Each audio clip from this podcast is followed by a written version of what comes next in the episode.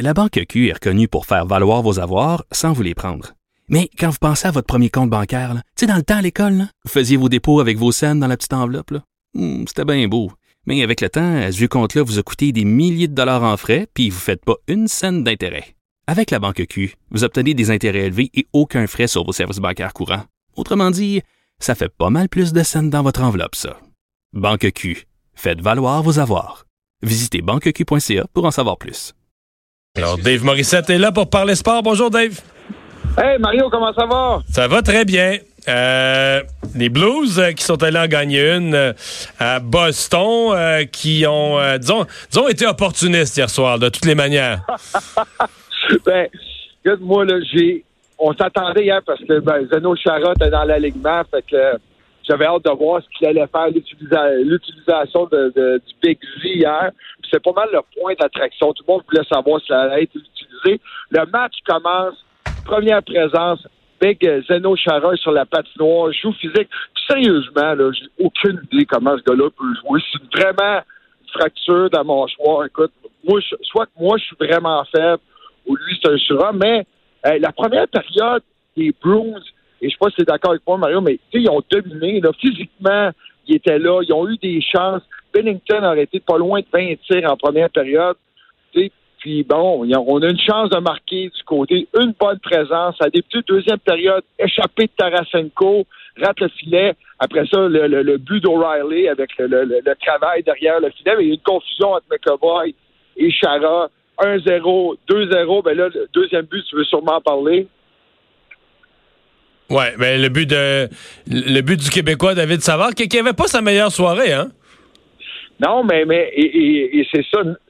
Non, mais euh, tu sais, ça a été un but controversé parce Ouais. que bon, c'est la fameuse pénalité qui a pas qui a pas été appelée sur. La- la- l'hypo- L'hypothèse, c'est que euh, le, le- le joueur des, euh, des Blues euh, essayait avec son bâton d'aller jouer la rondelle et accidentellement a fait trébucher à Cherry. Ouais, mais Mais c'est ça, l'hypothèse, là.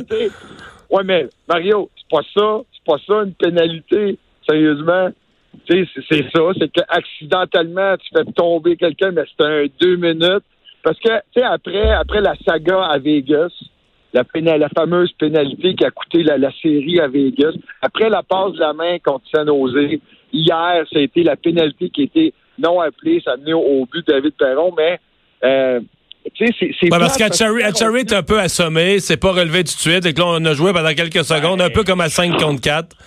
Ouais, mais lui, il reste à terre. Lui, OK, je, je sais pas jusqu'à quel point il est blessé, parce qu'il n'est pas revenu, mais Achary reste à terre. Peut-être que lui le regrette aujourd'hui, mais tu sais, c'est- c'était une pénalité. Là. Et moi, j'étais à côté, là. Notre boot là-bas. Ah non, c'était une pénalité. Il n'y a pas de doute que c'était une pénalité, mais c'est parce que il y, en, y en a des pénalités dans un match, des pénalités pas appelées, il y en a quelques-unes. On va dire, celle-là ouais, était celle-là- grosse, là, grosse, grosse, Ouais, grosse.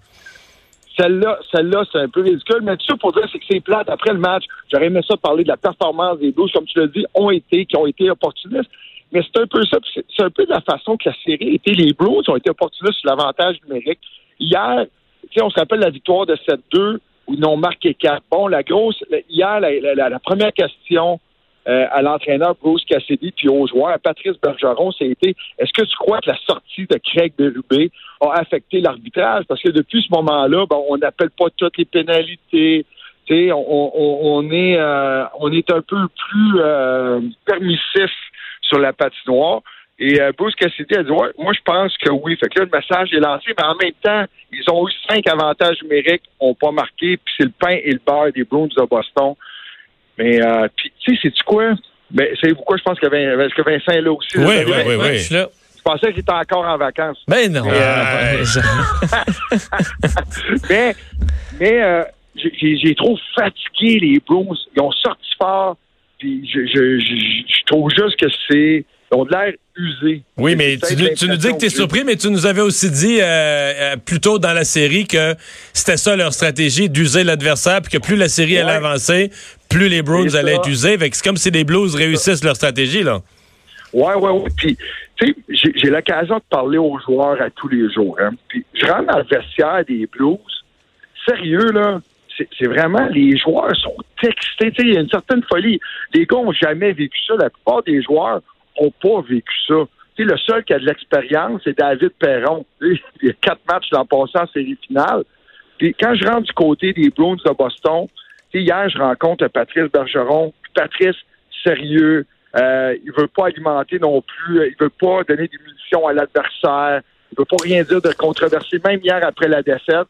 Euh, mais après le match, après la pratique du matin, m'a lancé Hey, hey, salut Dave, attends, ce soir, avec un gros sourire. Mais tu sais, devant les journalistes, fais vraiment attention. Du côté des Blues, c'est comme si on veut parler aux journalistes, c'est le fun, on vit le moment, on en profite. C'est- vraiment deux Mais là, mentalités là, là, pour, conclure, pour conclure notre discussion, le prochain match est dimanche. Oui. Et comme on dit, euh, la coupe is in the building, là. À Saint-Louis, à Saint non, non, mais pour vrai, la coupe est dans le building Ben oui. à Saint-Louis dimanche. Ouais. L'atmosphère, euh, ça va être quelque chose dans un, dans un building ou dans une équipe, une ville qui a jamais gagné la Coupe Stanley. Oui, non, mais c'est fou. Puis il y a comme une folie, une frénésie à Saint-Louis. Puis, tu sais, je vais être très honnête. Je veux pas vous dire que la ville est hockey, là. Ça serait de mentir. Je me suis promené, là, puis là-bas, je, je passe beaucoup de temps avec Patrick Lalime, puis moi, j'aime ça visiter quand je suis en ville, puis on s'est promené en trottinette pas mal. La ville est pas hockey. La ville est pas mal plus baseball qu'hockey, mais quand tu arrives à l'amphithéâtre, te dire une affaire, les gens connaissent leur équipe, connaissent le hockey, puis c'est fou. Il y a de l'atmosphère. Juste les entendre chanter, euh, je me rappelle plus de la c'est... euh, C'est Gloria de Laura Branigan. Gloria, j'avais, hey, j'avais ça, Carolina. Gloria, on l'a assez chanté. Dès qu'il y a une victoire, ils chantent ça. Ouais, ouais, ouais, exactement. Ben, on va, fait- Mais euh, ouais, c'est assez fou comme atmosphère. Puis, Ben, les gens pleuraient dans les gradins l'autre jour. J'ai Ah ouais. jamais vu ça. Ouais. Mais s'ils chan- s'ils gagnent, d'après moi, ils vont chanter Gloria sur un moyen temps dimanche soir. Bon week-end. Salut, Dave. Hey, merci les gars, bon week-end. Bye. Bye.